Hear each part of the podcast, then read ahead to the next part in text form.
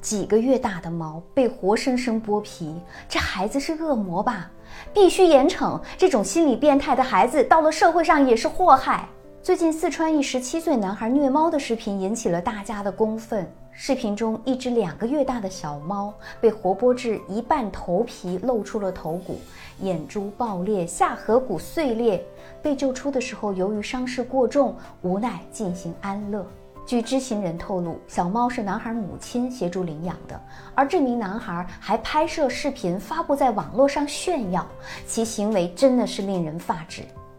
但说实话，小资在看到这则新闻的时候，内心是十分沉重的。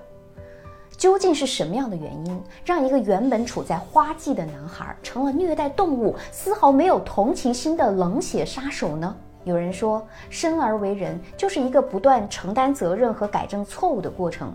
但错误也分缘由，有些错误来自我们自己。可对于一个孩子来说，更多的错误是来自于成长过程当中的各种磨难，尤其是精神磨难。倘若一个生命没有在正确的教养模式下长大，那么他只会在越来越重的责任面前变得越发扭曲，从而把各种压力和无助都以疯狂的方式丢给这个世界。对于我们每个人来说，精神的富足、健康的人格才是抵御人生疾苦的终极武器。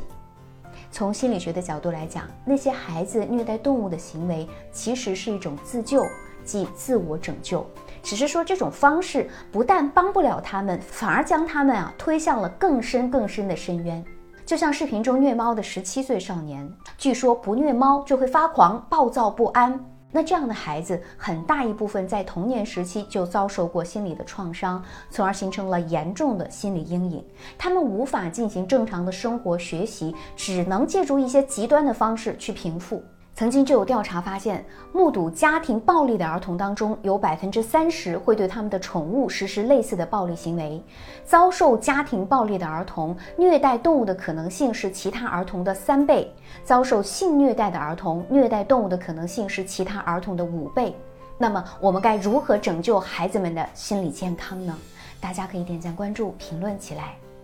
第一，我们要了解孩子的压力来源，引导他能够正确的释放情绪。奥地利的心理学家鲁道夫·德雷克斯说：“一个行为不端的孩子是一个丧失信心的孩子。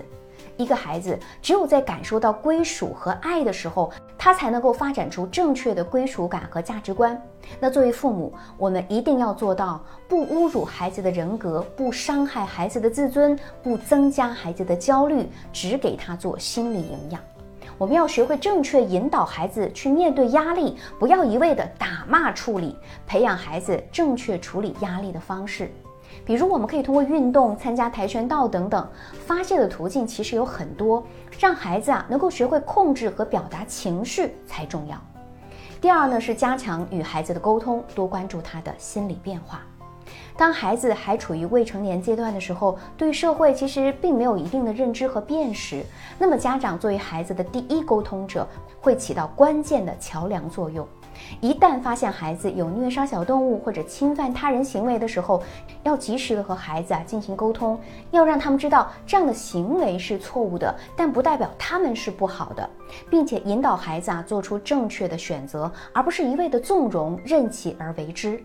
如果父母干涉不动，一定要及时的求助正规机构的心理咨询，才能够有利于孩子的身心发展。第三，我们要尽量营造宽松和温馨的教育氛围。孩子的教育环境和塑造其积极的人格是有很大关系的。一对恩爱的父母能够给孩子带来更多愉悦、轻松的心情。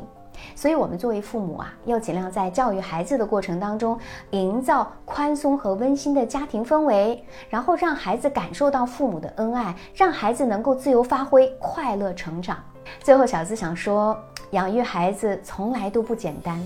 希望我们都能成为称职的父母。我是小资，关注我，影响千万女性，收获幸福。